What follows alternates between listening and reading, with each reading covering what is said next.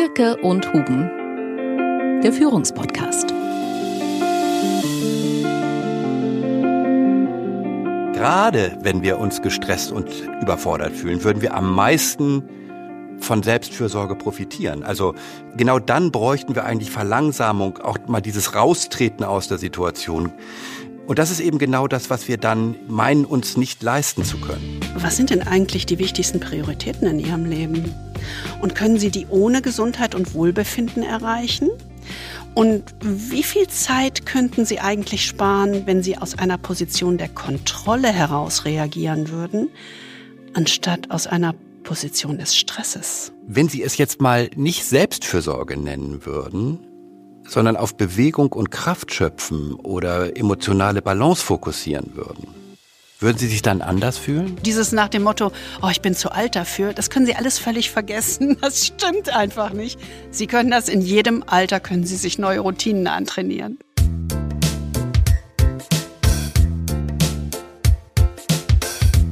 Der Führungspodcast mit Anke Huben und Kai Dierke. Wir freuen uns sehr, dass Sie wieder oder immer noch dabei sind, wenn es darum geht, Führung mit anderen Augen zu sehen.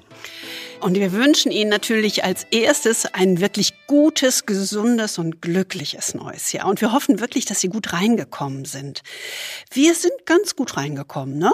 Ja, also äh, ich sag mal in Würde und äh, ruhig. äh, also ich fand es wunderschön, einfach so ganz ruhig ins neue Jahr reinzugleiten, ohne Knallerei und ohne Feierei. Wir machen das ja immer so und uns gefällt uns einfach wunderbar. Entre nous, das ist irgendwie genau. ganz schön. Und kochen gut und so, das ist irgendwie sehr nett. Sich tief ins Auge schauen. Ja, genau. Es ist ja die Zeit der guten Vorsätze, wie an jedem Jahresanfang. Und wir fragen uns ja immer so, was können wir so eigentlich anders machen, um glücklicher zu sein oder um noch glücklicher zu sein. Das möchte ich gerne betonen. Und natürlich auch als Führungskraft noch wirksamer zu sein. Das fragt man sich so am Anfang des Jahres. Was können wir eigentlich dieses Jahr anders machen? Das haben wir uns auch dieses Jahr gefragt, ne? Absolut.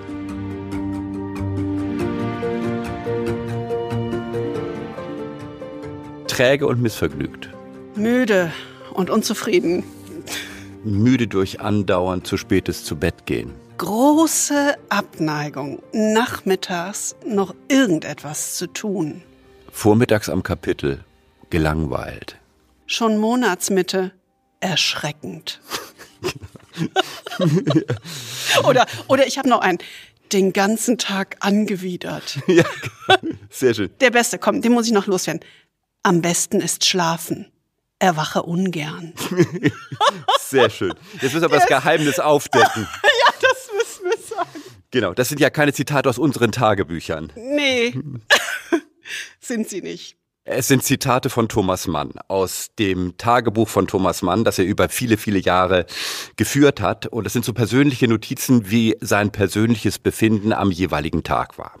Und der Literaturwissenschaftler Felix Lindner, das haben wir jetzt gerade neulich entdeckt, hat auf Twitter das Leiden des Thomas Mann, das tägliche Leiden. Schöner Leiden mit Thomas Mann. Schöner Leiden mit Thomas Mann dargestellt, weil er schreibt eine Dissertation über Körperkontrolle und Schreiboptimierung und hat dann irgendwann diesen Weltschmerz des Thomas Mann nicht mehr ausgehalten. Ja. Und hat gesagt, das teile ich jetzt mal irgendwie, weil das hältst du nicht aus, diese ständigen Jammereien. Nee, aber ich meine, wir sind ja eigentlich bei einem super super guten Thema Körperkontrolle und wie heißt das? Körperprotokolle und Schreiboptimierung. Also dann sind wir über Körperprotokolle und Führungsoptimierung, wenn wir jetzt über Selbstfürsorge sprechen. Aber nicht jeder kann es ja so machen wie Thomas Mann, der so im Grunde so seinen Selbstschmerz in Literatur verwandelt. Das ist ja irgendwie keine echte Option. Nee, genau. Wir sind also ganz anders. Ne? Wir sind ja nicht Thomas Mann. Und man nimmt sich ja immer so irgendwelche Dinge vor, was man im neuen Jahr erreichen will. Wir gleiten ja nicht ab in Jammerei.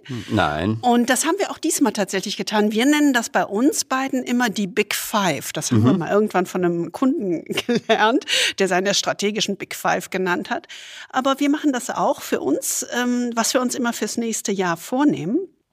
Das hat man ja auch schon ganz früh als Führungskraft gelernt. Man muss sich ambitionierte Ziele setzen. Also es stretcht einen einfach immer so ein bisschen. Das tut immer es ein bisschen weh, ne? Ja, genau. Es geht immer ein bisschen über das hinaus, was man sich so zutraut. Aber was man dabei ja oft vergisst, ist, an sich selbst zu denken. Also man hm. fokussiert bei dem, was man sich vornimmt, ja eigentlich immer auf das Was und nicht auf das Wie. Das ist ja das Komische. Also wie muss ich eigentlich mit mir selber umgehen, um physisch und mental so auf der Höhe zu sein, in der Kraft zu bleiben, damit ich die Ziele, die ich mir dann da so vielfältig setze, auch erreiche. Das verlieren wir eigentlich aus dem Blick und darauf wollen wir eigentlich ganz gerne mal gucken. Ne? Ja, und da muss ich mich auch in meine eigene Nase fassen. Also gerade wir Männer leiden ja gerne unter diesem heroischen Selbstbild. Ne? Also dass man so mit fünf Stunden Schlaf auskommt, jeden Morgen zwischen ja. sieben und halb acht noch mal eine halbe Stunde joggt, fünf Marathons im Jahr läuft und dann irgendwie glaubt, das würde einen stärken äh, und äh, einem helfen, als Führungskraft erfolgreich durchs Jahr zu kommen. Äh, das ist ja so dieses alte Motto, nur die Harten kommen in den Garten so eine schöne illusionäre Selbstwahrnehmung. Mhm. Und ich meine, das andere Extrem ist natürlich auch schwierig, nämlich einfach gar nichts zu tun. Also davon auszugehen nach dem Motto, wir haben die Ressourcen, äh, es ist eh alles da und wir brauchen uns um selber nicht zu kümmern. Das ist so ein bisschen, wird schon. Mhm. Ähm, also diese beiden Extrempositionen sind, glaube ich, beide gleichermaßen schädlich. Ja, es ist ja immer wie immer eine Frage der Balance. Das ist ja eigentlich immer im Leben so. Und auch hier ist ja so ein bisschen die Frage, wie muss ich mich um mich selber kümmern, um gerade in diesen stürmischen Zeiten, über die wir ja auch im letzten Jahr schon häufig gesprochen haben, standzuhalten, ne? um da wirklich gut durchzukommen. Und es wird ja nicht besser. Nee, es bleibt ja so. Ähm, wir sind so diesem Dauerstress ausgesetzt. Und damit sind wir bei dem, was wir Selbstfürsorge nennen. Hm, klingt erstmal so nach Räucherstäbchen, so weich, so Selbstfürsorge. Soft, ja, soft. Ja, so soft. Aber eigentlich ist ja die Gleichung total einfach. Führung setzt Selbstführung voraus. Das haben wir schon häufig gesagt. Das ist der Kern jeder guten Führung. Und Selbstführung ist ohne Selbstfürsorge schlicht nicht denkbar. Und da kann man sich ja sehr gut an unseren Lieblingsphilosophen Seneca erinnern. Wir haben ja im letzten Jahr schon ein, zwei Mal genau, der Sen passt wieder super. Seneca zum Besten gegeben. Das ist der Seneca des Tages. Haben wir, glaube ich, aber auch schon mal äh, irgendwo erwähnt. Dieses schöne Zitat von ihm, habe dich selbst im Blick, sei dir nicht egal. Fang an, dich für dein Selbst zu interessieren. Nimm wahr, was sich in dir tut. Sorge für dieses Selbst. Pflege dieses Selbst. Mhm. Also das ist schon etwas, das muss man sich eigentlich als Kalenderspruch fürs ganze Jahr irgendwo aufhängen. Einfach um sich klar zu machen, dass diese Selbstfürsorge, du hast es ja eben gesagt, die Grundlage für Selbstführung ist. Und von Seneca stammt ja auch diese schöne Formulierung, der Behandelnde muss immer stärker sein als der Behandelte. Und das heißt eben, wenn man jetzt auf Führung übersetzt, eigentlich, dass der Führende immer stärker sein muss als der Geführte. Also mehr Substanz, mehr Kraft mitbringen und mehr, äh, ich sage mal, Widerstandskraft eigentlich haben muss, um in diesen schwierigen Zeiten zu bestehen. Ja, und das letzte Mal, ähm, ich erinnere mich, haben wir, ich glaube, das haben wir auch direkt vor Weihnachten schon gemacht ähm, und auch in dem Sommerpodcast, haben wir ja bei Seneca, dieser Sorge um sich selbst, auf das Thema Selbstwahrnehmung im Moment geguckt, also mhm. sich der eigenen Emotionen bewusst sein. Und diesmal wollen wir aber das aus einer anderen Sicht angucken, nämlich unter dem Thema Selbstfürsorge.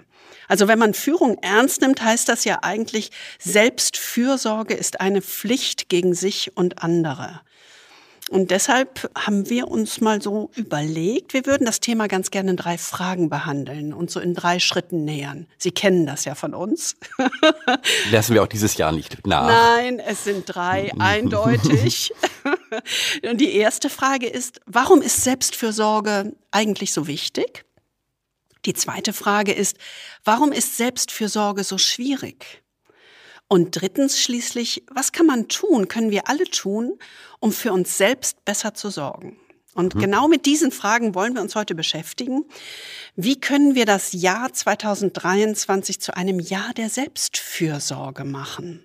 Wir möchten Ihnen eigentlich ganz gerne so erste Ideen und Inspirationen bieten und wie das dann bei Ihnen persönlich ganz konkret aussieht, findet jeder für sich selbst heraus. Wichtig ist uns, glaube ich, zu Beginn zu sagen, es geht nicht darum, jetzt, ich weiß nicht, einen Extremsport oder dergleichen anzufangen, sondern es geht um die vielen kleinen Dinge, die man am Tag tun kann.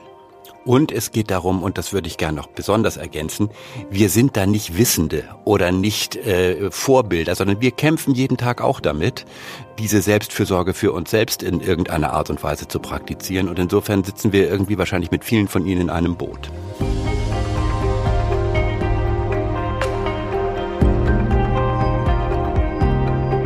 Die erste Frage, warum ist Selbstfürsorge so wichtig?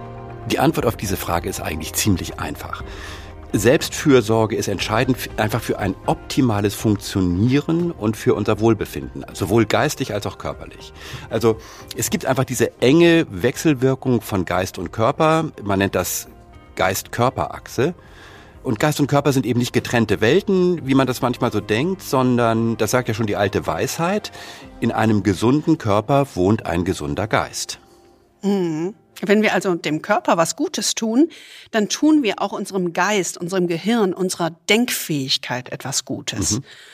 Und das muss man sich wirklich immer wieder vergegenwärtigen, immer wieder klar machen. Indem wir für unseren Körper Sorge tragen, tragen wir auch für unser Gehirn Sorge. Das war mir übrigens lange echt nicht klar. Mir auch nicht. Das haben wir eigentlich erst so ganz richtig mit Tara Sword mhm. am MIT gelernt, die ein ganz schönes Buch The Source, die Quelle, geschrieben hat. Ich weiß gar nicht, ob es das auf Deutsch gibt. Wir müssen mal gucken. Doch, gibt's, glaube ich. Hm, heißt dann packen aber, wir das in die Show Notes auf jeden mhm. Fall. Aber besser spät lernen als nie. Genau. Und uns tut das gut.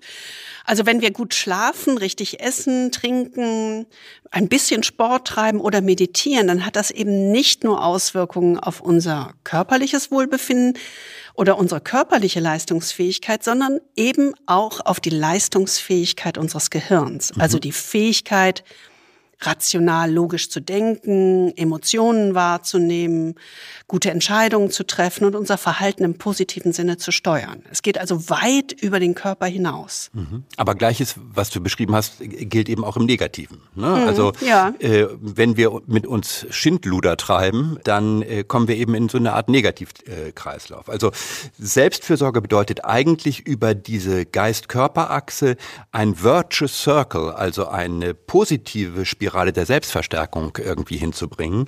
Ähm, und jeden Vicious Circle, also jeden Teufelskreis und eine Negativspirale zu verhindern oder zu unterbrechen, wenn wir uns drin sehen.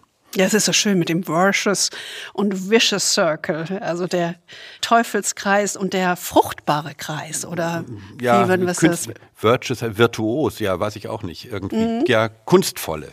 Mhm, kunstvolle. Also unser Denken und unser Verhalten können eben nur dann bestens funktionieren, wenn unser Hirn am besten funktioniert. Und dafür ist entscheidend, das richtige Gleichgewicht der chemischen Stoffe in unserem Gehirn zu haben. Und das hat man ja auch in der Neurowissenschaft nachgewiesen. Ein Ungleichgewicht kann Auswirkungen, also negative Auswirkungen auf unser Verhalten und unsere Gefühle haben und im Gegenzug wieder auf den Körper zurückwirken. Das ist also nicht irgendwie ein Shishi, sondern das ist definitiv nachgewiesen. Und äh, wir wollen hier auch ja kein Seminar über Neurophysiologie halten, können wir auch gar nicht. Aber so ein kleiner Exkurs ist vielleicht ganz hilfreich, weil wenn man weiß, wie was funktioniert, dann kann man sich ja irgendwie auch besser vorstellen. Ne? Also einfach mal so ein paar einfache Grundlagen wären vielleicht ganz hilfreich. Also man muss sich einfach vor Augen führen, es gibt äh, in unserem Gehirn verschiedene Arten von sogenannten Neurotransmittern, also chemischen Botenstoffen. Und diese Botenstoffe, die steuern unser Verhalten. Drei von diesen vielen Botenstoffen sind eben ganz entscheidend äh, für unser Verhalten. Das erste ist Dopamin, haben bestimmt viele auch schon mal gehört. Dopamin ist der Stoff, der mit Vergnügen und Belohnung und auch mit Bewegung in Verbindung gebracht wird. Der zweite wichtige Neurotransmitter ist Serotonin. Also es kennt man äh, als Glückshormon und steuert eben das Gleichgewicht von Entspannung und Angst. Und dann gibt es als drittes wichtiges Element Oxytocin. Ähm, und das ist eben dieser Botenstoff, der bei Liebe, Vertrauen und Bindung zugrunde liegt. Ja, und dann gibt es natürlich noch genau das Gegenteil, also die Klar. sogenannten Stresshormone, vor allem Adrenalin und Cortisol, die bei akutem und chronischem Stress freigesetzt werden. Absolut. Die sorgen natürlich dafür, dass wir körperliche Hoch Höchstleistungen vollbringen können und dass sich unser Körper mit allen Funktionen auf Kampf und Flucht einstellt. Ne? Also da wirklich in die Vollen geht. Genau, das kannst du aber eben auch nicht lange durchhalten. Ne? Deswegen mhm. hat das ja auch so große Schäden, wenn man eben unter Dauerstress steht. Was aber wichtig ist, ist, dass der, der Spiegel, also die, die Höhe und die Balance dieser Transmitter unsere geistigen Fähigkeiten beeinflusst unsere Stimmung, unsere Emotionen und unsere Fähigkeit, logisch äh, und rational zu denken. Die Gehirnchemie wird durch die Selbstfürsorge gestärkt, äh, dadurch, dass man durch die Selbstfürsorge die Botenstoffe des Gehirns so regulieren kann, dass man so eine Art inneres Gleichgewicht findet, also so eine Art optimales Mischungsverhältnis. Also man kann sich das vielleicht so vorstellen, wie so einen gut gemischten Cocktail. Wir können daran arbeiten, diesen Cocktail richtig gut hinzukriegen und wie so eine Art innerer Barkeeper mm. äh, die beste Mischung zu finden. Also ein alkoholfreier Cocktail für mich. Bitte. Selbstverständlich. Ja. Aber dazu kommen wir später.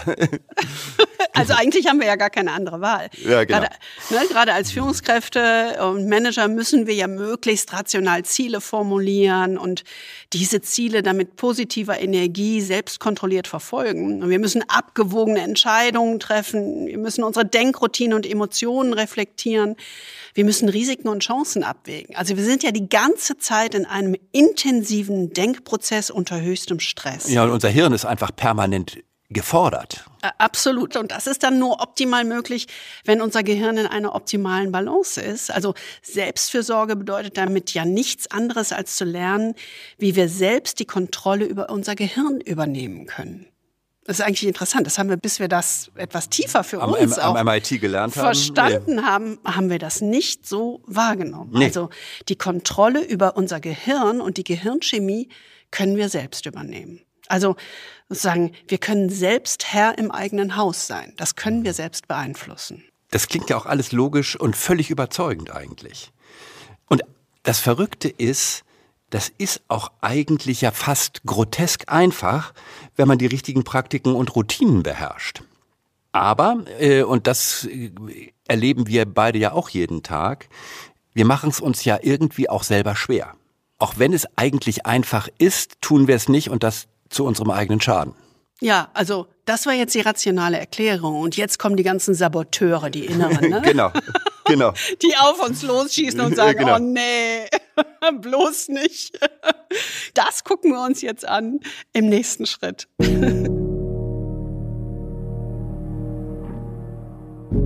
Die zweite Frage ist also, warum ist eigentlich verdammt nochmal Selbstfürsorge so furchtbar schwierig? Warum schaffen wir das nicht? Ja, also man macht sich ja immer diese Frage, Selbstfürsorge echt jetzt mal? Ne? Das ja, ist ja genau. so ein bisschen selbstverwundert. Oh nee, ich meine, vom Hof. Dabei, ich meine, es ist einfach völlig klar, die Vorteile von Selbstfürsorge sind einfach enorm. Völlig eindeutig. Trotzdem, ich weiß auch nicht warum, sträuben sich unendlich viele Führungskräfte gegen diese Idee. Also viele sträuben sich einfach dagegen, dass sie sich um sich selber kümmern, äh, immer mit dem Argument, sie haben zu wenig Zeit für sich selbst und das ist alles irgendwie unnötig. Das ist natürlich, wenn man dann mal zuhört, ein Resultat einfach der Tatsache, dass viele Leute einfach auch eine falsche Vorstellung davon haben, was gute Führung ist, nämlich Selbstführung, mhm. und was Selbstfürsorge ist und wie Selbstfürsorge tatsächlich funktioniert. Also diese Selbstfürsorge, allein der Begriff wird ja schon immer etwas schwierig eingeordnet. Klingt nach feuchtem Auge. Ja. ja, genau. Und wir haben mal so drei, ich nenne das jetzt mal sabotierende Selbsterzählungen. Das, was man sich selbst immer so im inneren Dialog erzählt, die haben wir mal zusammengefasst. Und eigentlich, also das sind die, die wir uns selbst erzählen. Und das sind die, die wir bei den meisten Führungskräften als Einwand bekommen, wenn wir darüber reflektieren, ob Selbstfürsorge nicht mal ein guter Schritt sei.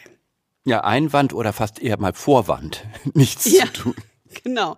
Ja, aber da müssen wir uns voll an die eigene Nase packen. Absolut. Das, da erzählen wir ja auch danach äh, später noch von. Wir sind voll Mittäter auf diesem Trip gewesen. Ja. Also das kennen wir aus der Vergangenheit ganz klar. Ja, und vielleicht kennen Sie das auch. Und wir wollen mal versuchen, das so ein bisschen auszuhebeln. Also als hocheffektiver Topmanager und Manager denken Sie vielleicht, das ist der erste Einwand, ich habe dazu keine Zeit. Also ganz ehrlich, lasst mich damit in Ruhe. Ich habe Besseres zu tun.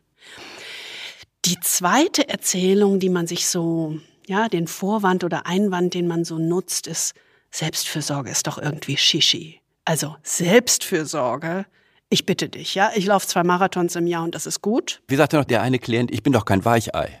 Ja, genau. Und der dritte Einwand, den man so typischerweise hat, als starke Führungskraft sollte ich das eigentlich nicht brauchen. Also, das gehört nicht zu dem Selbstbild, das ich von mir habe als Führungskraft. Ja, und jetzt fragen Sie sich mal selbst. Ich habe keine Zeit, Selbstfürsorge ist Shishi, als starke Führungskraft brauche ich das eigentlich nicht. Ist einer dieser Einwände auch Teil Ihres üblichen Selbstgesprächs? Oder war es das mal früher?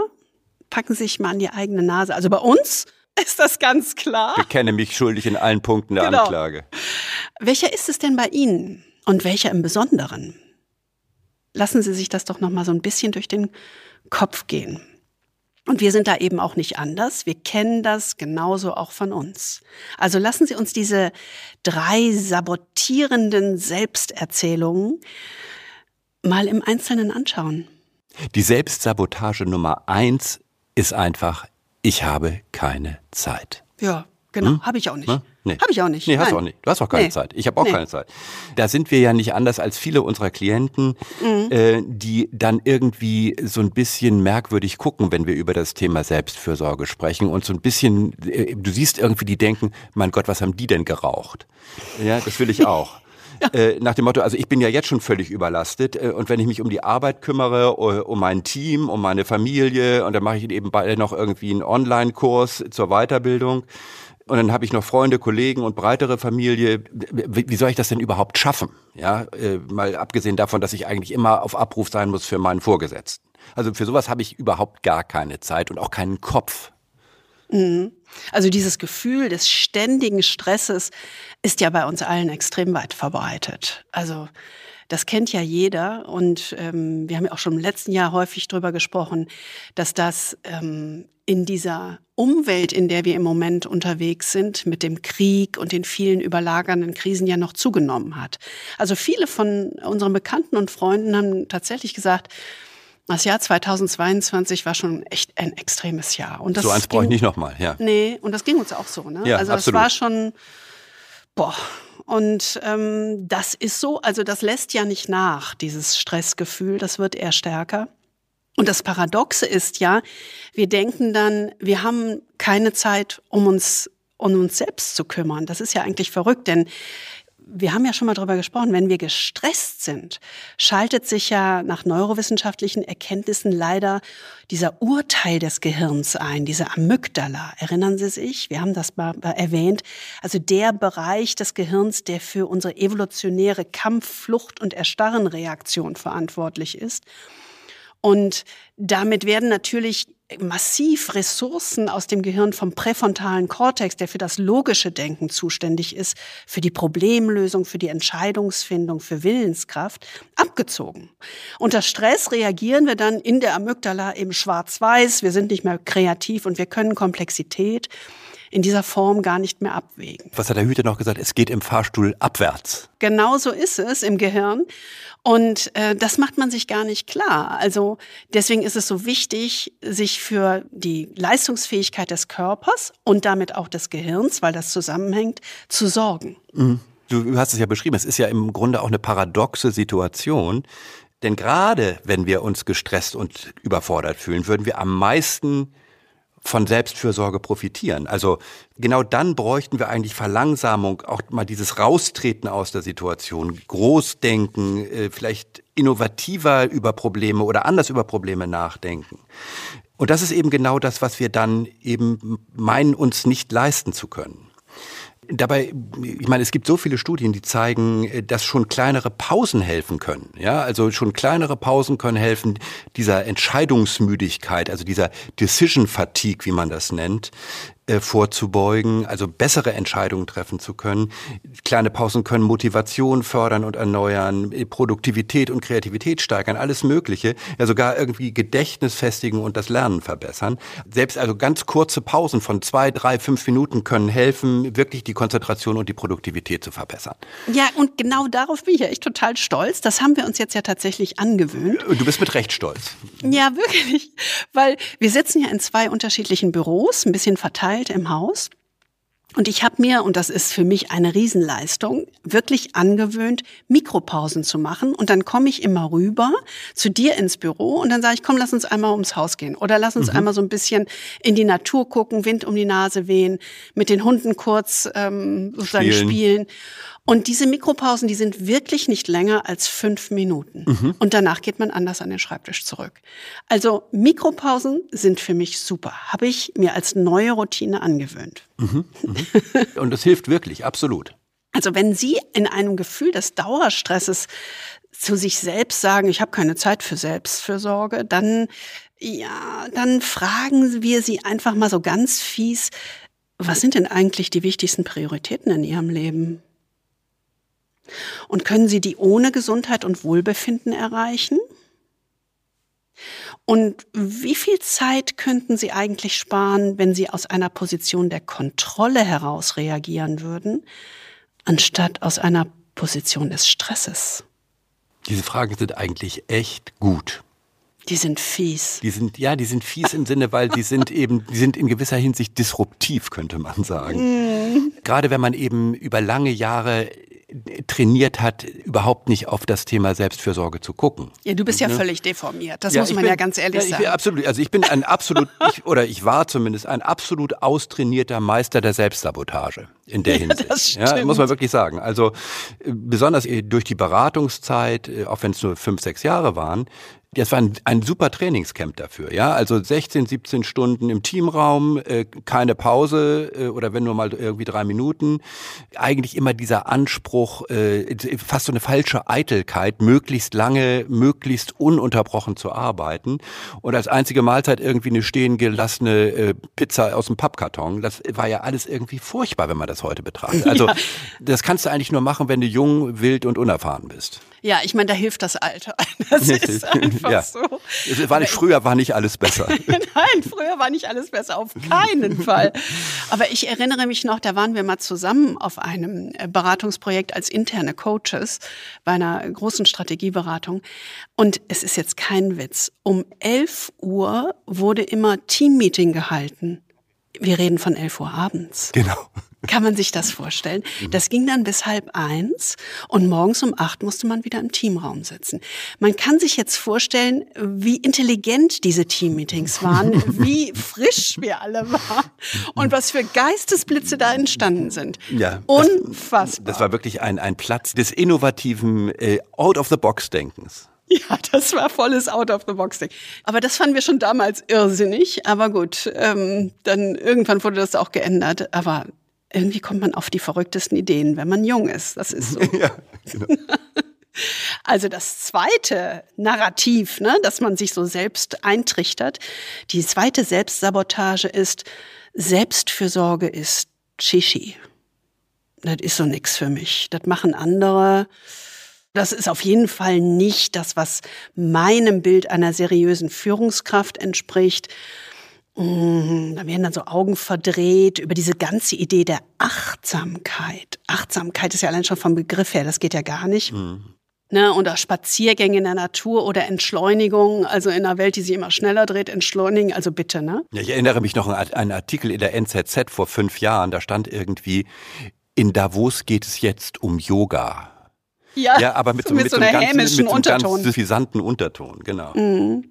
Und andere bagatellisieren so die Zeit, die man sich für sich selbst nimmt, so nach dem Motto, das ist ja ganz nett, aber also das ist für sie Luxus, der, den sie sich jetzt nicht leisten können. Das ist tatsächlich so, mit sowas werden wir immer noch konfrontiert oder es wird dann so humorvoll abgetan. Interessanterweise haben ja diese Begriffe Selbstfürsorge, Achtsamkeit, Entschleunigung, haben ja wirklich doch eine gute Entwicklung genommen und sind heute viel präsenter in der Öffentlichkeit, als es früher ist. Aber in den Anfängen, also vor ein paar Jahren, war das also randständig, kann man gar nicht anders sagen. Belächelt. Und in bestimmten Kreisen äh, von Führungskräften und nicht so kleinen Kreisen ist das ja immer noch so. Ja, ne? das stimmt schon. Mhm. Deswegen ist es eben so wichtig, dass gerade Führungskräfte, die auch eine Vorbildfunktion haben, diese selbstsabotierenden Erzählungen in Frage stellen. Ne? Mhm. Ähm, und vor allen Dingen eben auch wenn sie denn so diese weichen Begriffe irgendwie nicht abkönnen, das vielleicht einfach in ihren Jargon übersetzen. Ja, einfach mal sagen, Selbstfürsorge ist eine Investition. Genau, in mein eigenes Denken und meine Entscheidungsfähigkeit. Es ist eine Investition von Zeit in meine Produktivität und meine Effektivität als Führungskraft. So einfach ist das.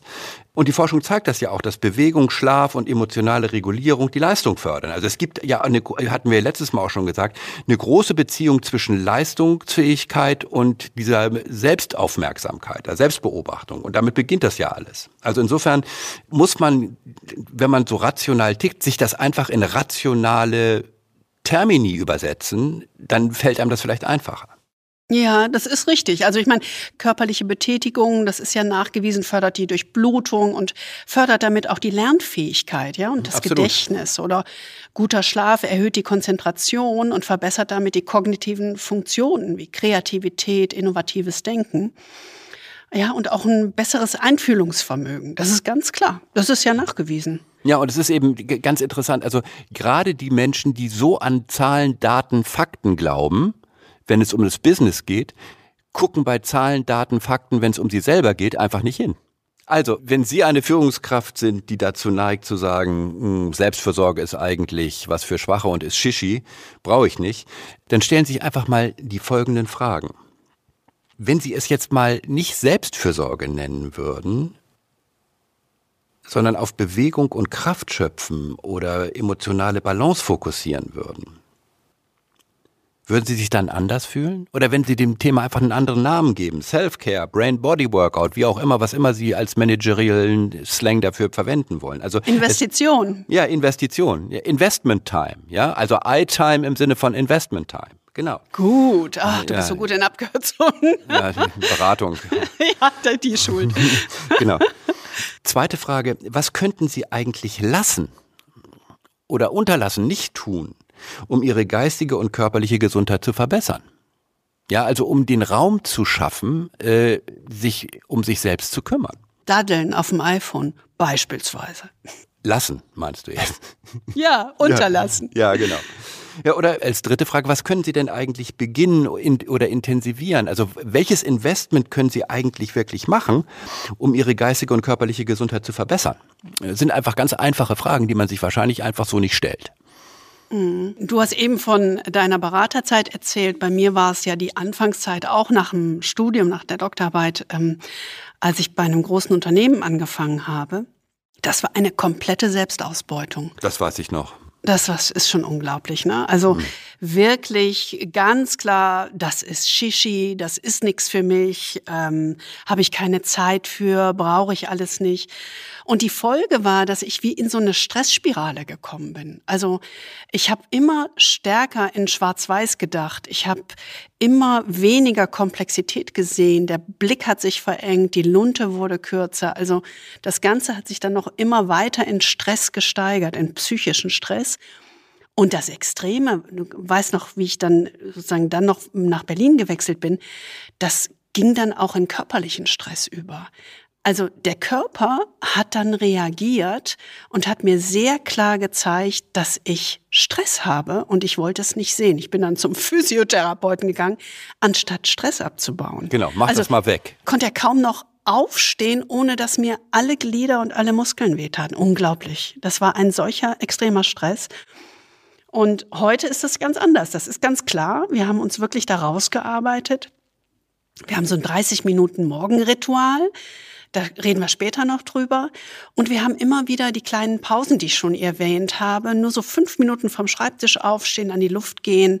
Das ist irgendwie heute eine andere Logik, wo man merkt, da tankt man und selbst auf und man tut sich selbst, dem Geist und dem Körper etwas Gutes. Also wir haben schon was gelernt, würde ich sagen. Ja, irgendwann ist ja auch mal Zeit zum Lernen, oder? Ja, genau.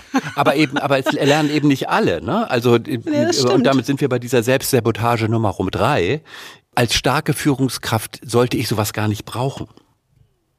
Hm? Also äh, wenn ich als Führungskraft denke, äh, dass ich keine Verletzlichkeit und keine Schwäche zeigen darf, dann ist es natürlich so, dass sie niemals in der Lage sind zu sagen, ich brauche auch etwas, um mich selbst zu stärken das zeigt eben, dass sie überhaupt nicht daran glauben, dass das Vorleben von Verletzlichkeit, Schwäche oder Selbstfürsorge eben eine wichtige Quelle genau für Stärke und Vertrauensbildung ist. Also wenn du dich so als Übermensch gerierst, musst du dir einfach mal die Frage stellen, warum sollte mir eigentlich sonst jemand folgen? Mhm. Wenn du denkst, dass Selbstfürsorge ein Zeichen von Schwäche ist, und du glaubst, dass du eine schwache Führungskraft bist, wenn du das brauchst, dann bist du irgendwie völlig auf dem falschen Pfad. Also insofern, auch hier haben wir wieder Fragen, die Sie sich stellen können. Wenn Sie gute Führung mit Stärke gleichsetzen oder Sie vielleicht andere kennen, die das tun, dann kann man sich durchaus Fragen stellen. Beispielsweise, wenn die stärkste Führungskraft, die Sie kennen, mit Stress zu kämpfen hat, was würden Sie ihr eigentlich raten? Wie hat es Ihnen oder Ihrem Team in der Vergangenheit geholfen, sich Zeit für sich selbst zu nehmen? Und wenn Sie einfach nur Ihre Batterien wieder aufladen wollen, nennen wir es mal so, was würden Sie eigentlich tun? Das wirklich Interessante ist, dass ja ganz viele Leute sich diese Frage nicht stellen. Also ich muss gerade wieder an so eine Klientensituation denken, dieses äh, Leadership-Team, was ich da oh ja. äh, gemeinsam mit dir in Asien äh, im Augenblick bespiele den haben wir ja diese Plattform, also diese digitale Lernreise ermöglicht, mhm. indem sie im Grunde dazu verdonnert werden, sage ich jetzt mal bewusst, jeden Tag eine halbe Stunde sich solchen Themen zu widmen. Und das sind Führungskräfte, ich würde sagen, so zwischen 40 und 55. Also wirklich absolute Seniors. Und eine Ebene unter dem Konzernvorstand, also wirklich äh, erprobte Leute. Ja. Und als wir denen das gesagt haben und vorgestellt haben, haben die uns ja auch erstmal angeguckt als nach dem Motto, das ist jetzt nicht euer Ernst, oder? Glaubt ihr, wir haben diese halbe Stunde über? Mhm. Und was soll das überhaupt? Und ich weiß genau, dass sie sich unendlich schwer getan haben und wir haben das einfach versucht, ihnen sehr überzeugend zu vermitteln. Und das Faszinierende war ja wirklich dann, nach sieben Wochen haben wir sie nach ihren Erfahrungen gefragt und du erinnerst dich, die sagten, das war einfach sensationell. Das hätte ich nie gedacht und ich weiß jetzt gar nicht, was ich nach diesen Wochen, sieben Wochen machen soll. Ich vermisse das, genau. Weil das diese Investitionszeit ist, wo wir im Grunde Ihnen jeden Tag 30 Minuten zu ganz unterschiedlichen Themen wie Selbstwahrnehmung, emotionale Balance, ähm, positive Zuversicht, im Grunde eine Meditation angeboten haben, also selbst gesprochen, Reflexion, Input inhaltlicher Art und Reflexionsfragen, mit denen sie sich wirklich beschäftigen mussten. Also es war wirklich eine Zeit, wo es nur um sie ging und ihr Innenleben im Grunde. Und das war schon wirklich sehr speziell. Das ist eine, ist eine ganz eigene Reise, die wir für solche Klientensituationen äh, kreiert haben. Und die Wiederholung und die Übung macht es dann eben. Und das sind die Routinen, über die wir ja auch schon so häufig gesprochen haben, die du dann über die Zeit aufbaust mhm. und wo du dann merkst, du kommst in neue Routinen und vermisst es dann, wenn du es tatsächlich Exakt. nicht mehr hast.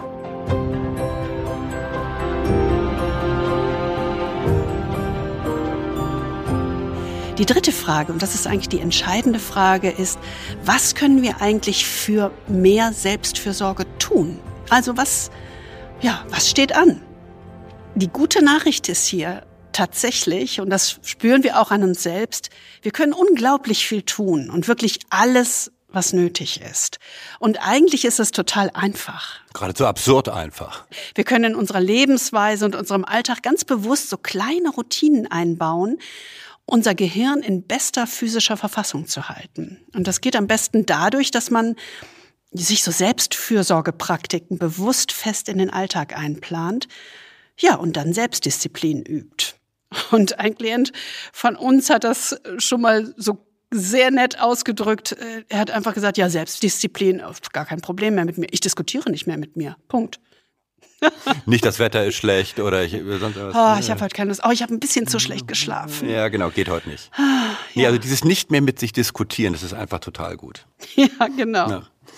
Äh, und der Schlüssel äh, zu dieser routinierten Selbstfürsorge ist ja wieder dieser faszinierende Mechanismus, den wir schon mal beschrieben haben, Neuroplastizität. Ja, ne, also genau. diese, mhm. diese Fähigkeit unseres Gehirns, neue Verschaltungen, Informationshighways oder neue Denk- und Handlungsroutinen zu entwickeln. Und zwar allein dadurch, dass man sie bewusst und systematisch trainiert. Ja, also dieses nach dem Motto, oh, ich bin zu alt dafür, das können Sie alles völlig vergessen. Das stimmt einfach nicht. Sie können das in jedem Alter, können Sie sich neue Routinen antrainieren. Eben genau dadurch, dass man die Neuroplastizität anregt, dadurch, dass man wiederholt und immer wieder wiederholt. Durch diese Wiederholung wird das Gehirn praktisch neu programmiert, sowohl im Guten äh, als auch, wenn man nichts tut, im Schlechten. Das muss man eigentlich so vorstellen wie ein Muskel, der durch systematisches Training mit vielen Wiederholungen einfach an Kraft gewinnt. Also Selbstfürsorge ist in der Hinsicht Selbstermächtigung. Sie gibt ihnen die Kraft, ne, ihre neuronalen Verbindungen zu schaffen, zu erhalten, zu stärken oder eben tatsächlich auch zu zerstören. Das ist tatsächlich Neuroplastizität in Aktion. Sie sorgt dafür, dass wir mit etwas Aufmerksamkeit, Anstrengung und Disziplin auch tief verwurzelte, negative Verhaltensweisen oder Denkweisen überwinden. Das ist eine tolle Nachricht. Das ist irgendwie gut, ne? Das ist super. Ich finde das auch. Es hat uns auf jeden Fall sehr motiviert, genau da einzuschwingen. Wir machen uns vor, unser Gehirn hat alles, was es braucht, um seine Arbeit gut zu machen. Und wir erwarten, dass es damit zurechtkommt. Was für eine blöde Vorstellung. Das ist der Kardinalfehler. Ja, genau. Das kommt einfach, glaube ich, daher, dass wir äh, uns einfach eines nicht klar machen, nämlich unser Gehirn ist nicht für die moderne Welt konstruiert. Ja, unser Gehirn ist eigentlich für Jäger, Sammler in der Steppe oder in der Savanne konstruiert. Das heißt, durch diese überkomplexe und stressige Zeit, in der wir leben, lebt unser Gehirn im Grunde in einer permanenten Überforderung äh, und in einem permanenten Dauerstress. Egal, ob wir das jetzt anerkennen oder nicht. Und deswegen müssen wir uns unser, um unser Gehirn kümmern. Also es braucht wirklich unsere Unterstützung, könnte man sagen, äh, und unsere Fürsorge, äh, um in dieser Welt, für die es eigentlich gar nicht gebaut ist, irgendwie zurechtzukommen. Und deswegen müssen wir eben äh, gucken, dass wir unseren Lebensstil ändern, denn der Lebensstil kann Schritt für Schritt enorme Verbesserungen bringen. Und das sind ganz, ganz kleine Dinge. Das hängt von der Ernährung ab, von der Anzahl der Stunden pro Nacht, die wir schlafen, von der körperlichen Betätigung, Meditation. Ganz, ganz viele Dinge tragen einfach in der Summe dazu bei, dass unser Gehirn in der Leistungsfähigkeit ist, in der wir es brauchen.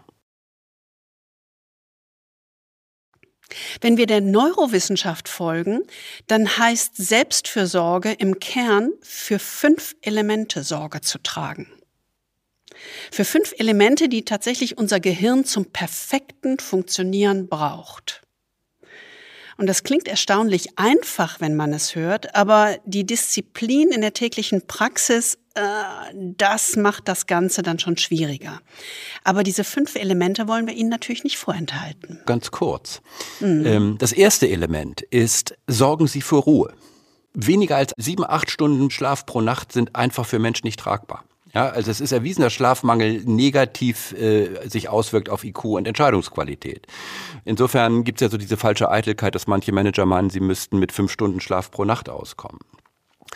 Eine Abhilfe ist einfach. Versuchen Sie ausreichend zu schlafen. Sieben bis neun Stunden und sorgen Sie auch rechtzeitig vor dem Schlafengehen für Entspannung, indem Sie Ihr Handy ausschalten oder auf, zumindest mal auf Entspannung schalten. Und vielleicht meditieren Sie vielleicht vorm Schlafengehen, aber was vor allen Dingen wichtig ist, verzichten Sie auf Alkohol. Und ich weiß, wie schwierig das ist, auf das Glas Rotwein am Abend zu verzichten. Ich tue das. Ja, und ich tue das jetzt mittlerweile seit Monaten. Das ist total gut. Ich schlafe wie ein Murmeltier. Es ist unglaublich, mhm. was das auf den Schlaf auswirkt. Das ist wirklich ganz toll. Und mir macht es überhaupt nichts aus, weil ich ja die Belohnung habe. Ich habe einen guten Schlaf und ich stehe am Morgen erfrischt auf. Und dann mm, Ruhe heißt ja durchaus auch meditieren vorm Schlafen gehen, also vielleicht mit der Calm-App sich ein bisschen runterfahren oder Headspace oder eine eigene Meditation. Auch das hilft, um diese Ruhe zu bekommen. Mhm. Das zweite ist äh, ganz wichtig, sorgen Sie für die richtige Energie. Ähm, also unser Gehirn macht ja nur zwei Prozent des äh, Körpergewichts aus, aber es verbraucht 25 bis 30 Prozent der Energie unseres Körpers. Wenn wir äh, nicht die richtige Energie zuführen, hat das erhebliche äh, Auswirkungen auf unser Gehirn. Und deswegen ist es wichtig, dass Sie das Richtige essen, nicht zu viel, nichts Verarbeitetes, sondern viel solche Dinge wie Lachs und Avocado, die irgendwie gesund sind. Und, und ich weiß, das ist schwierig gerade für dich, Reduzieren, reduzieren Sie zuckerhaltige Snacks. Dazu gehört auch Schokolade. Ja, es ist schwierig. Aber gut, also man muss halt auf dunkle Schokolade gehen. Es ist, äh, das ist wirklich eine harte Nuss, die ja, ich ja, zu knacken Nüsse habe. Nüsse sind kein Ersatz. Ganz genau. Aber wie gesagt, äh, ist ganz wichtig. Äh, dritter wichtiger Punkt ist, sorgen Sie für Flüssigkeit. Unser Gehirn ist eigentlich überwiegend Wasser, also ungefähr 78 Prozent äh, der Gehirnmasse wird durch Wasser ausgemacht. Also logisch ist, dass, dass die Gehirnfunktion unmittelbar mit dem Wasserhaushalt zusammenhängt. Also schon ein bis drei Prozent zu wenig Wasser können dazu führen, dass sie dehydrieren und damit im Grunde ihre Konzentration, Aufmerksamkeit und ihr Gedächtnis schlechter wird. Man muss sich das einfach knallhart vornehmen und die Wasserflasche schon vorne morgens hinstellen, um zu sagen, dich werde ich heute Abend ausgetrunken. Genau, haben. also nicht trinken, wenn man durstig ist, sondern schon vorher. Vierter Punkt, ganz wichtig, äh, Sauerstoff. Also Bewegung äh, und dadurch mehr Sauerstoff ist extrem wichtig. Bewegung versorgt unseren Körper äh, mit mehr Sauerstoff dadurch, dass wir tiefer atmen müssen. Ähm, und deswegen hat eben Bewegung eine riesige positive Auswirkung auf die Gesundheit des Gehirns. Deswegen planen Sie also am besten regelmäßiges Training, auch ruhig kurz, aber 30 Minuten pro Woche vielleicht äh, dreimal, das reicht. Und egal was, Hauptsache Sie kommen ein bisschen außer Atem äh, und Hauptsache es macht Ihnen Spaß. Äh, und wenn Sie sich das dann schon vormerken, dann wird es auch nochmal einfacher. Dann brauchen Sie es nicht spontan in den Terminkalender zu pressen. Oder der Lauf mit den Hunden ersetzt das natürlich auch ganz wunderbar. Ja klar, aber es ist dann ja auch mit unseren beiden Mädels kein Schlendern, sondern ein echtes Laufen. Absolut, das ist ein Workout. Das. Ein, genau. Fünftens, wichtig, klingt vielleicht merkwürdig, sorgen Sie für Ordnung. Auch unsere physische Umgebung spielt eine große Rolle bei der Aufrechterhaltung äh, oder beim Verderben unserer Stimmung ähm, und unseres Stressniveaus. Ja, also wenn ihr zu Hause ruhig ist, wenn Sie sich konzentrieren können, wenn Sie glücklich und entspannt sein können und klar denken können, dann hat das einen enormen Einfluss auf die Qualität Ihrer Arbeit. Das liebe ich ja. Ich finde gerade diesen Begriff, im Englischen heißt das ja Declutter, also dieses Decluttering, das ist alles so vollgeklattert. Das ist genau das Richtige für mich, dass ich Ordnung schaffe, Ruhe Ruhe in meinem, an meinem Schreibtisch schaffe, ähm, Papiere wegräume, auf dem Telefon Apps lösche, die einfach unnötig sind. Man muss sich so ein bisschen für sich selbst auch Disziplin schaffen, dass man sich nicht überlädt mit Dingen. Mhm. Äh, oder eine iPhone. Ne? Du hast doch so eine, so eine Einstellung jetzt angepasst, wo du sagst, ab abends schalte ich das auf dunkel, ich bekomme keine Mails mehr, ich bekomme keine Nachrichten mehr. Genau. Sodass man sich so Ruhezonen quasi schafft. Und das hat auch mit Ordnung zu tun. Ne? Aber wenn man es zusammennimmt, also wie gesagt, das ist eigentlich alles sehr einfach. Ja, es sind fünf Elemente: Ruhe, Energie, Flüssigkeit, Sauerstoff und Ordnung. Und ich habe mir eine ganz persönliche Eselsbrücke gebaut die ist wahrscheinlich entweder doof oder genial. Für mich ist das nämlich das Wort Sorge. Sauerstoff, Ordnung, Ruhe, Getränke und Ernährung. Also kann man sich einfach gut merken. Stimmt, das ist gut. Ja. Hast lange darüber nachgedacht. Ja. Aber das ist gut. Sorge kann man sich merken. Mhm. Für mich fängt alles tatsächlich mit der Ruhe an. Also das habe ich jetzt eben bei der Ordnung auch schon gesagt, aber die Ruhe ist für mich das Entscheidende. Und wir haben so eine Lieblingsroutine, die wir am Morgen meistens so drei, vier Mal die Woche machen. Vielleicht haben Sie auch so eine Routine, wo Sie so ruhig und meditativ in den Tag gehen. Hm. Und wir wollen das einfach ganz gerne mal mit Ihnen machen, damit Sie mal merken oder sehen, was wir mit diesen Mikrotechniken oder diesen ähm, ja, dieser Investitionszeit für uns selbst, was wir damit meinen. Das ist der Körperscan. Sie sitzen bequem aufrecht auf einem Stuhl. Sie legen ihre Hände auf die Oberschenkel und stellen ihre Füße auf den Boden.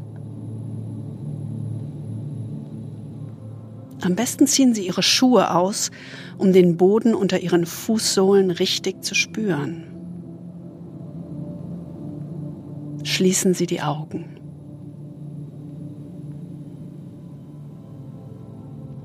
Lenken Sie Ihre Aufmerksamkeit auf Ihren Körper. Spüren Sie, ob er entspannt oder angespannt ist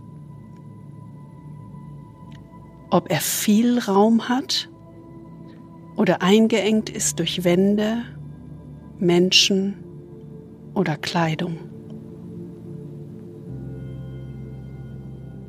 Nehmen Sie das Gewicht Ihres Körpers wahr. Das Gefühl, mit Ihrem ganzen Körper in Ihrem Stuhl zu sitzen. Achten Sie auf das Gefühl des Gewichts an den Stellen, an denen ihre Beine, ihr Gesäß und ihr Rücken den Stuhl, auf dem sie sitzen, berühren. Atmen Sie fünfmal tief ein. Beim Einatmen durch die Nase zählen Sie langsam bis vier. Beim Ausatmen bis sechs.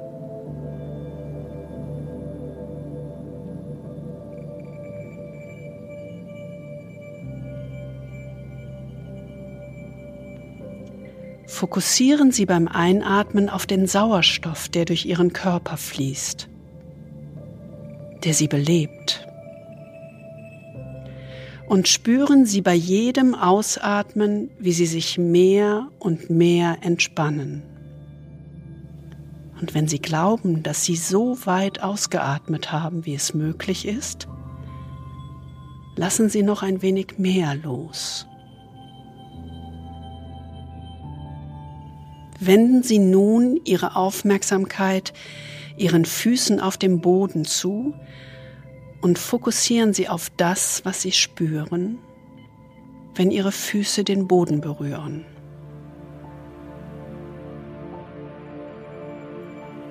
Das Gewicht und der Druck, jede Vibration, die Temperatur. Bewegen und verlängern Sie Ihre Zehen.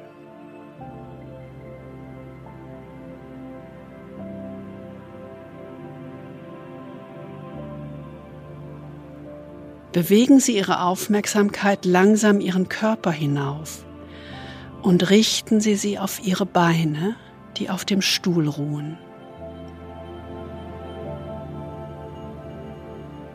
Achten Sie auf einen pulsierenden Druck, auf Schwere oder Leichtigkeit.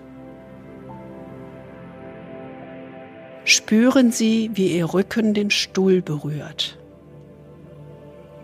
Von der Basis Ihrer Wirbelsäule bis zu Ihrer Mitte.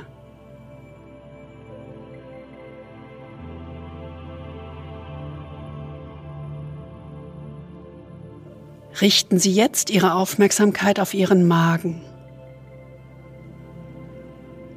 Und wenn sich Ihr Bauch angespannt oder fest anfühlt, lassen Sie ihn weicher werden.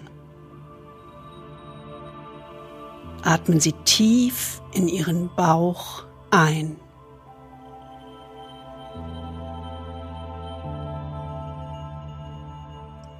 Achten Sie auf Ihre Hände.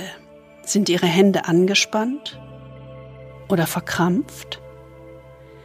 Lassen Sie sie weich und entspannt sein. Versuchen Sie, sich auf jeden einzelnen Ihrer Finger zu konzentrieren und ihn zu spüren.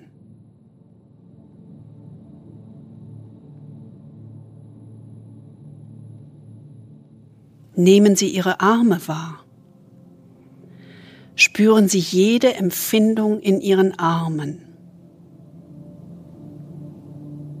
Bewegen Sie Ihre Schultern und lassen Sie Ihre Schultern wirklich entspannen, ohne sie nach unten zu zwingen.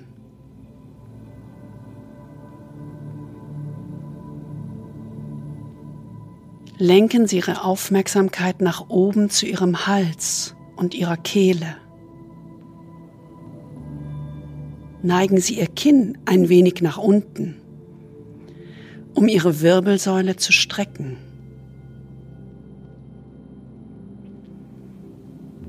Entspannen Sie sich weiter.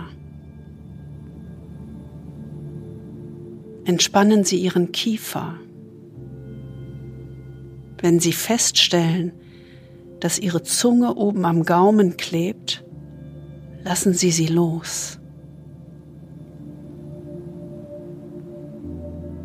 Lassen Sie Ihr Gesicht, Ihre Gesichtsmuskeln und Ihre Augäpfel weich und entspannt sein.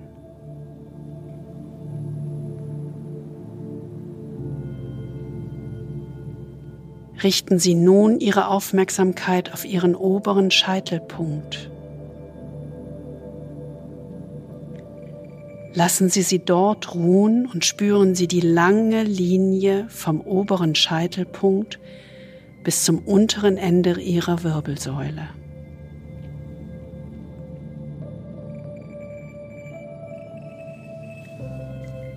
Weiten Sie Ihre Aufmerksamkeit auf Ihren ganzen Körper aus. Spüren Sie ihn als eine ganze, verbundene, atmende Einheit. Und richten Sie Ihre Aufmerksamkeit nach innen.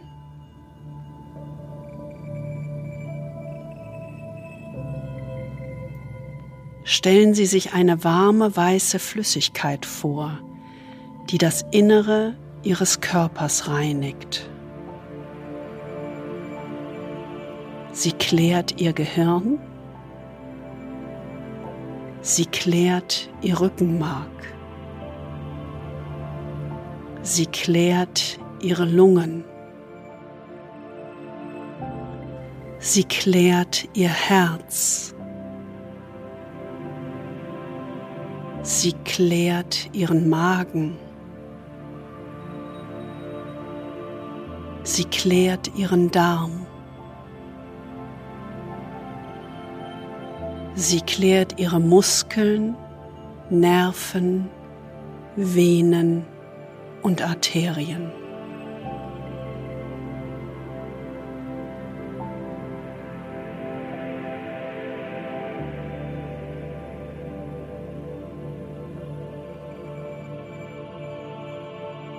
Wenn Sie bereit sind, nehmen Sie kurz wahr, was Sie spüren.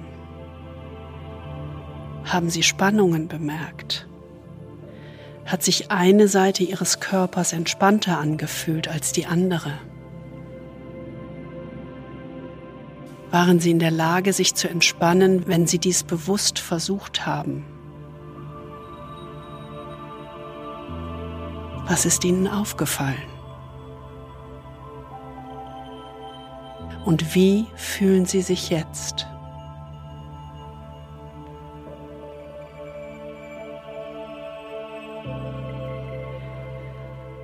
Nun atmen Sie tief ein und aus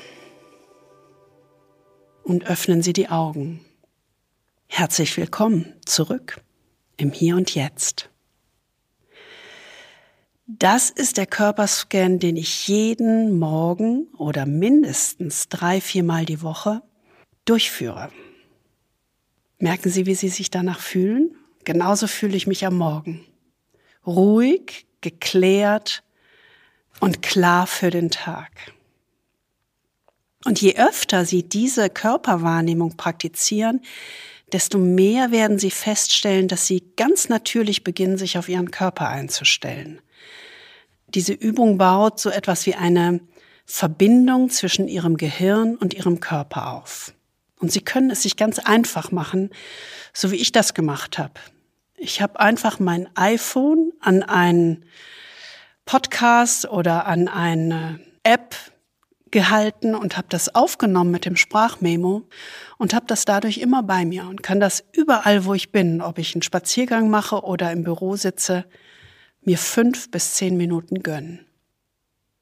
Die anderen Tage, und das ist so ganz meine ganz persönliche Empfehlung oder Erfahrung, die anderen Tage mache ich 30 Minuten Pilates. Das mache ich schon seit Jahren. Das ist so eine Stärkung der inneren Bauch- und Rückenmuskeln. Und das Interessante ist, der Effekt bei dem Pilates ist so eine starke, gerade Haltung für die Dinge, die da kommen. Ne, man hat die Schultern gerade zurück, man ist aufrecht und man hat eine starke Haltung für die stressvollen Dinge, die auf einen zukommen. Und eigentlich wirkt sich diese Meditation, die ich eben gemacht habe, genauso auf die Haltung aus. Von innen heraus, aber mental. Man ist geklärt und ruhig. Das ist, sind meine Mikroschritte neben diesen Mikropausen, die ich schon erwähnt habe, die für mich ganz wichtig sind. Was sind denn deine? Was würdest du denn empfehlen, Kai? Ich bin immer noch in deinem Bodyscan. Schön, ne? Ja, es ist wunderbar. Ich will gar nicht raus. ähm, ich mache ja äh, ganz ähnliche Dinge wie du. Nicht Pilates, aber so ein bisschen Fitnesstraining, äh, drei, viermal die Woche, äh, auch eine halbe Stunde und äh, dann natürlich das äh, regelmäßige Gehen mit den Hunden und auch äh, der Bodyscan liebe ich heiß und innig. Bei mir kommt natürlich mal noch so ein bisschen was Besonderes hinzu. Das ist so ein Trick, den sich Männer insbesondere, glaube ich, zu eigen machen können. Wir haben ja immer so dieses äh, Thema What gets measured gets done. Ja? So, ja, und, und ich habe mich einfach selbst überlistet, wo ich gesagt habe, ich, hab mir, ich kaufe mir jetzt erstmal das nötige Device. Also das Gerät, so eine Scanwatch, die Gesundheitsdaten aufzeichnet, sodass ich sehe, irgendwie, dass ich vorankomme, so eine Datenbasis habe und, und irgendetwas, was mich motiviert, aber man braucht erstmal das richtige Gerät. Das ist so, so ein bisschen so wie bei einem jungen Mann, der erfährt, dass er Vater wird und als erstes zum Autohändler läuft, um sich erstmal ein Kombi mit Vollausstattung zu kaufen. ähm, Stimmt. Aber ich habe wirklich äh, dadurch äh, auch und dafür meinen Widerwillen gegen Smartwatches überwunden, weil ich die bisher immer für so eine Art digitale Fußfessel gehalten habe. Aber es geht ja wirklich um diese Selbstfürsorge und da muss man auch mal ein paar Vorurteile über Bord werfen und sich selbst in die Pflicht nehmen. Und äh, für mich hilft das zusätzlich, mich irgendwie in der Verantwortung zu halten. Ich finde das total gut, also weil ja jeder seinen eigenen Weg finden muss. Das ist ja das Schöne. Ähm, jeder hat ja, wenn man für sich mal den Frieden mit der Selbstfürsorge oder dem Ich-Investment äh, sozusagen geschlossen hat, dann gibt es ja zig Varianten, was man machen kann. Ne? Ob man eine kleine Atemübung macht, ob man Tagebuch schreibt, ob man eine Dankbarkeitsübung macht, um die Positivität zu fördern, ob man ein kleines Ritual am Abend macht und um den Blog geht.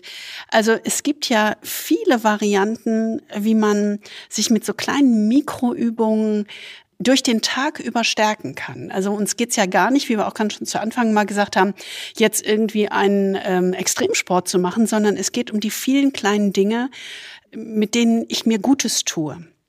Und da hat ja eigentlich jeder so vielleicht seinen eigenen Weg. Und es geht darum, eigentlich so ein bisschen im Kleinen anzufangen und zu experimentieren. Also wir sind mal gespannt, was Sie denn tun. Also gerade, und wie wir das auch schon gesagt haben, uns geht es ja um diese niederschwelligen Sachen, die man einfach mal eben so tun kann, ohne irgendwelche Geräte dazu zu haben. Und wir sind gespannt, was Sie denn tun. Das Entscheidende ist eben einfach, diese Pflicht zur Selbstfürsorge ernst zu nehmen. Also das ist eine Pflicht, wie du vorhin gesagt hast, gegen sich selbst und gegen andere. Und es müssen ja nur 30 Minuten am Tag sein. Deswegen haben wir ja auch im Grunde in unseren Big Five für dieses Jahr gesagt, jeden Tag 30 Minuten Me-Time. Ja, und das kann man sich einfach vornehmen.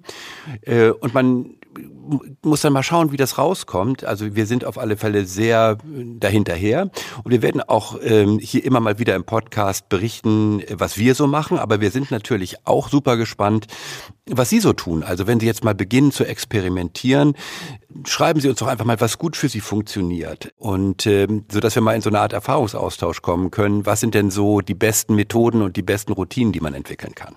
Genau, also machen Sie sich doch einfach mal Notizen oder schreiben Ihre Gedanken auf. Was ist ein guter Ausgangspunkt für Sie und was nehmen Sie sich für als kleine Mikroübungen für Selbstfürsorge vor? Warum? Wenn nicht gleich jetzt. Wenn Sie also in diesem Jahr die beste Version von sich selbst werden wollen und auch die Menschen um Sie herum dazu inspirieren wollen, dasselbe zu tun, dann lohnt es sich wirklich in Selbstfürsorge und Ihr eigenes Wohlbefinden zu investieren.